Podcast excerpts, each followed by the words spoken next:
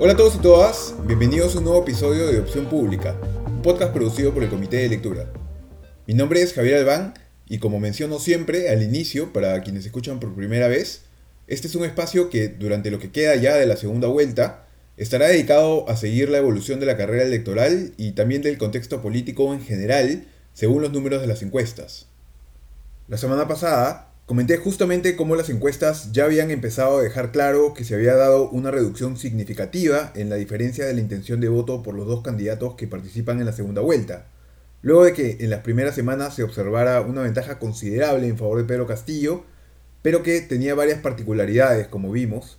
y también les comenté la semana pasada sobre otros dos datos no electorales que también nos han mostrado las encuestas últimamente y que deberían llamar nuestra atención, me parece, por lo que dicen sobre el estado de nuestra democracia. El primero es el hecho de que se haya desplomado, según el IEP, el interés por la política de los peruanos respecto de lo que era en noviembre. Y el segundo, el hecho de que, según un reciente reporte de Ipsos Global, nuestra sociedad actualmente es una de las más descontentas respecto del rumbo que siente que se está tomando.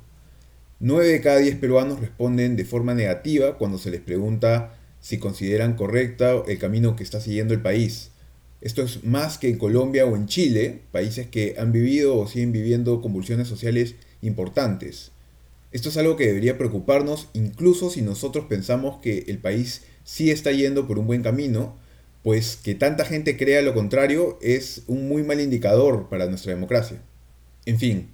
esta semana quiero comenzar otra vez comentando rápidamente lo que me parece más destacable de las últimas encuestas que han salido, sobre todo de las de Datum, Ipsos y el IEP, que salieron el último fin de semana. Y luego quiero comentarles también sobre el camino que ha seguido Chile para llegar al momento constituyente en el que está ahora, a punto de formar una nueva asamblea constituyente justamente,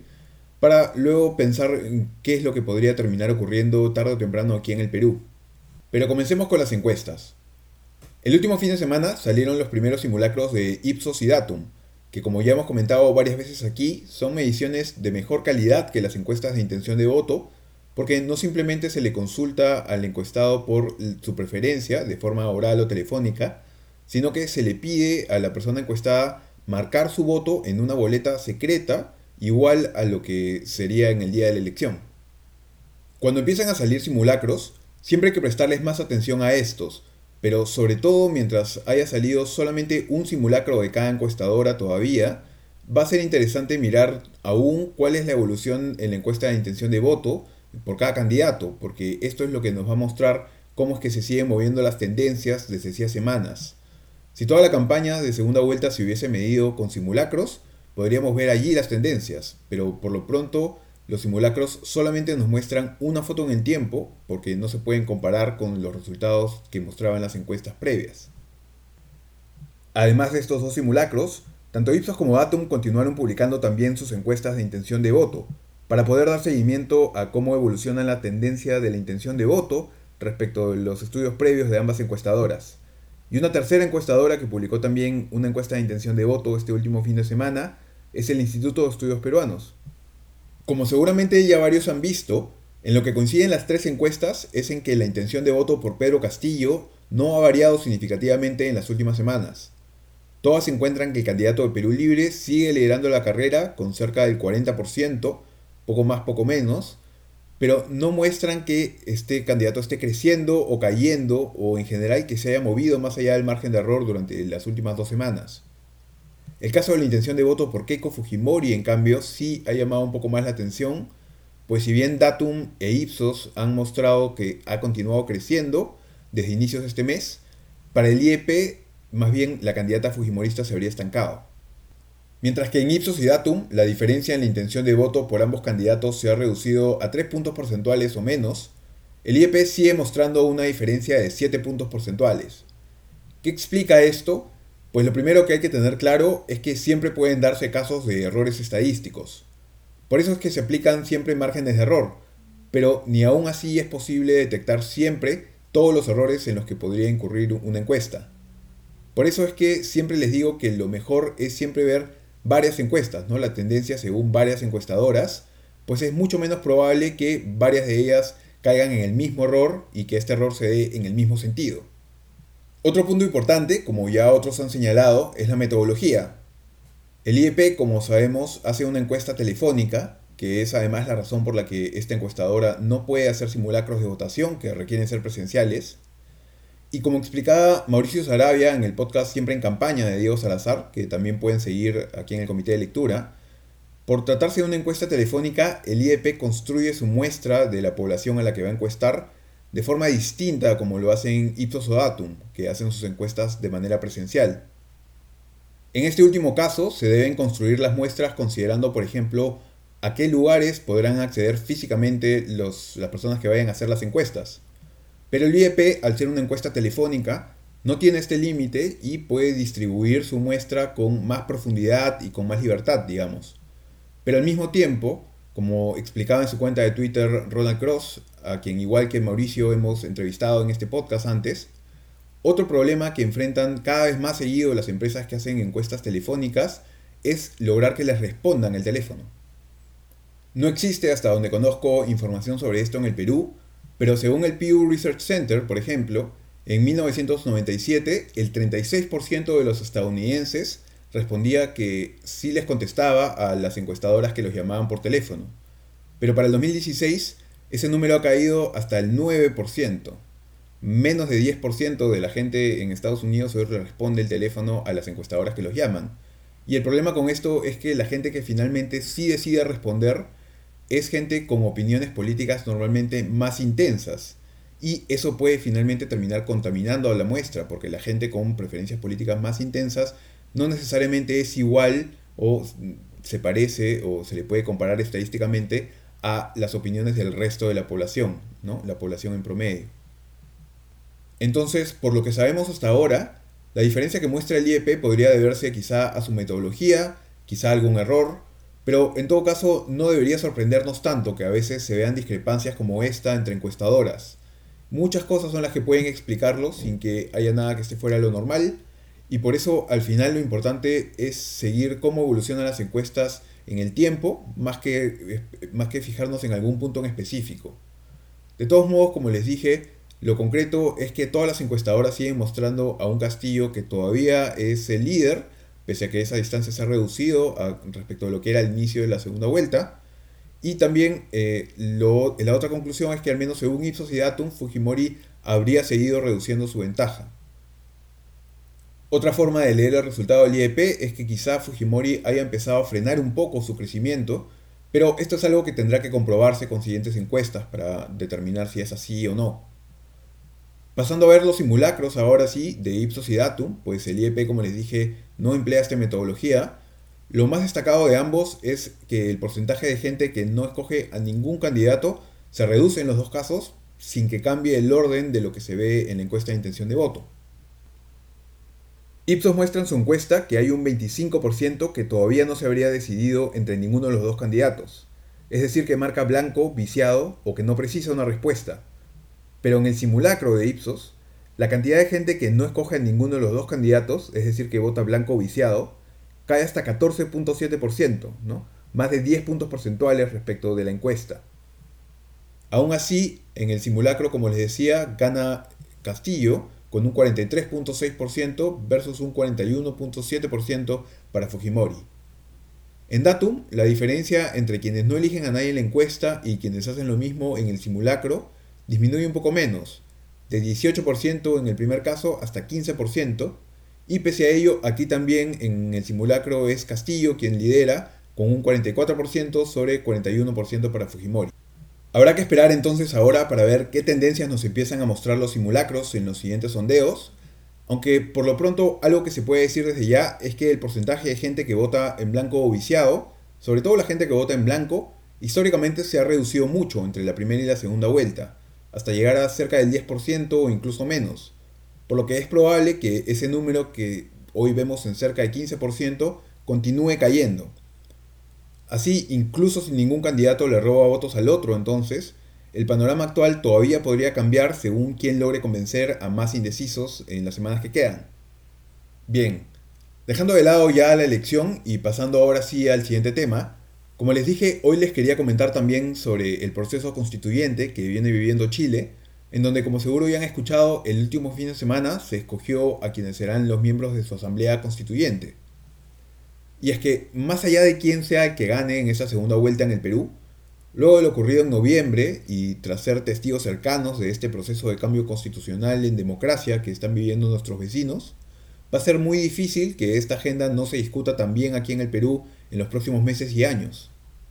En noviembre le dediqué un episodio especial a analizar con más profundidad cuáles son los caminos legales posibles para cambiar la constitución en el Perú, y para ello entrevisté a la abogada constitucionalista Fabiana Orihuela. Si quieren buscar este episodio en el feed del comité de lectura o en Google, es el episodio número 11. No dejen de revisarlo si es que quieren escuchar un poco más de detalles sobre esto. Pero como les decía, hoy lo que les quiero contar es un poco de cuál fue el camino que específicamente siguió Chile para ver qué podemos aprender de esa experiencia. Como probablemente muchos ya saben, el primer detonante de este último estallido social que ha vivido Chile fue un alza de pasajes al metro que se aprobó en Santiago a inicios de octubre del 2019. Esto motivó protestas, sobre todo de un grupo de estudiantes que se rehusaron a aceptar el alza por considerarla injusta, y esto luego escaló hasta convertirse poco a poco en un reclamo mucho más profundo, que abarcó a mucha más gente que salió a protestar y que denunciaba que un país que había progresado mucho económicamente no había logrado lo mismo en temas sociales y seguía existiendo muchísima desigualdad. Según la encuesta de Ipsos Chile del mismo octubre de ese año, la principal causa de las movilizaciones, según el 63% de los chilenos, ojo, no de los que marchó, sino de los chilenos, fue, cito, las personas se cansaron del costo de vida, las alzas de precios, el nivel de los sueldos, la calidad de la salud, el monto de las pensiones, entre otros. Según otra encuesta de Ipsos Global hecha meses antes, en abril de 2019, ese año un 73% de chilenos estaba de acuerdo con la frase la economía está amañada a favor de los ricos y poderosos. Y el mismo porcentaje estaba de acuerdo con la frase a los partidos tradicionales no les importa la gente como yo. Además, había un 70% de gente que decía estar de acuerdo con la frase los expertos en este país no entienden a la gente como yo. Más allá de las innegables mejoras en varios campos y el crecimiento económico que logró tener Chile como país durante las últimas décadas, si tanta gente percibía que existía tal nivel de injusticia, sin duda algo no estaba funcionando bien. El gobierno chileno, para fines de octubre del 2019, cambió a varios de sus ministros y anunció una serie de medidas económicas y sociales para intentar aliviar la crisis. Pero pronto fue claro que ni siquiera eso contendría las protestas, por lo que finalmente se llegó a un acuerdo político entre los distintos partidos para consultar por un cambio a la constitución. Junto con la pandemia, fue solo esto lo que finalmente logró que se fueran disipando poco a poco las principales protestas. Pero aquí viene el punto más interesante. Históricamente han habido varios caminos que se han seguido desde los países latinos para cambiar su constitución luego de algún hecho histórico o social muy significativo. Pero en la mayoría de los casos esto ocurrió luego de algún tipo de régimen autoritario, por lo que no siempre se pudo seguir con un procedimiento que esté dentro del marco de la constitución vigente hasta ese momento para poder reemplazar la constitución. En el Perú, por ejemplo, la convocatoria al Congreso Constituyente que elaboró la, constitución de 1993 no se hizo siguiendo algún mecanismo de cambio a la constitución del 79. Simplemente se desconoció esa constitución y se adoptó el Congreso Constituyente como resultado de una presión de la comunidad internacional al, a la decisión de Fujimori de haber cerrado el Congreso en el año 92. Hoy, sin embargo, ya no estamos en un momento histórico que sea igual al que el mundo vivía a fines del siglo XX, con una nueva ola democrática recién en marcha en nuestra región y tras algunos años recién de haber pasado décadas de transitar entre la democracia y la dictadura. Hoy, tanto en Chile como en Perú y en otros países latinos, ya hemos transitado más bien por varios gobiernos democráticamente elegidos, y si bien aún hay varias cosas perfectibles en nuestras democracias, vivimos un momento que si bien no deja de plantearnos varios retos, sí está mucho más alejado de aquella amenaza autoritaria y aquella precariedad institucional que había a fines de los años 80 en esta región, y que nos llevó a aprobar constituciones sin siempre seguir un cauce institucional. Al menos en mi opinión, y ustedes podrán estar de acuerdo en esto conmigo o no, Es por eso que es tan importante que en Chile se haya decidido aceptar la necesidad de cambiar su constitución, pero haciéndolo dentro del marco institucional de su propio Estado de Derecho. En noviembre, siguiendo el procedimiento regular, su Congreso aprobó una reforma constitucional para agregar un artículo que fue el que permitió convocar a la Asamblea Constituyente por la que se votó el último fin de semana, algo que antes no estaba permitido en su constitución porque es normal que ninguna constitución prevea una forma de ser reemplazada o una forma de autodestruirse. Normalmente las, las constituciones tienen vocación de permanencia. Entonces el último fin de semana lo que ha ocurrido es que se han elegido a quienes compondrán esa asamblea constituyente y finalmente el producto final que elabore aquella asamblea también va a ser sometido a referéndum, lo que va a obligar a que quienes lo redacten no, pues, no introduzcan pues algunos cambios que sean demasiado radicales como para poner en riesgo la aprobación de toda la reforma. En el Perú, como en Chile antes de que se aprueben todos estos cambios, no existe hoy un mecanismo legal o constitucional para llamar a una asamblea constituyente, pero si en algún momento vivimos un contexto político que desemboca en esa decisión, en, que de todas maneras se va a llamar a una asamblea constituyente, va a ser crucial definir si se escoge hacerlo ignorando la constitución actual, fuera del Estado de Derecho, ¿no? Y retrocediendo a cómo hacíamos las cosas hace 30 años, cuando nuestra región recién salía de estas décadas de dictaduras, o de intermitencia entre dictaduras y democracias, o si escogemos hacerlo de la forma en que lo ha hecho Chile, que probablemente con este mecanismo que ha seguido y que les acabo de contar, estará instaurando un nuevo parámetro o un nuevo modelo para la región. Este es un aspecto que creo que va a ser crucial de definir en su momento si es que llegar aquí una coyuntura similar a la que vimos en Chile en el 2019. Y solo para que no pensemos que nuestra coyuntura social está tan lejos de eso, esa misma encuesta de Ipsos Global de abril de 2019 que les comenté, decía que había un 78% de peruanos que estaba de acuerdo con la frase la economía está amañada para favorecer a los ricos y poderosos, un 75% estaba de acuerdo con la frase a los partidos tradicionales no les importa la gente como yo, y un 68% estaba de acuerdo con la frase los expertos en este país no entienden a la gente como yo. Es decir, estábamos peor que Chile en ese momento en los dos primeros casos y prácticamente iguales en el tercero. En fin, ahora sí, eso es todo por el episodio de hoy.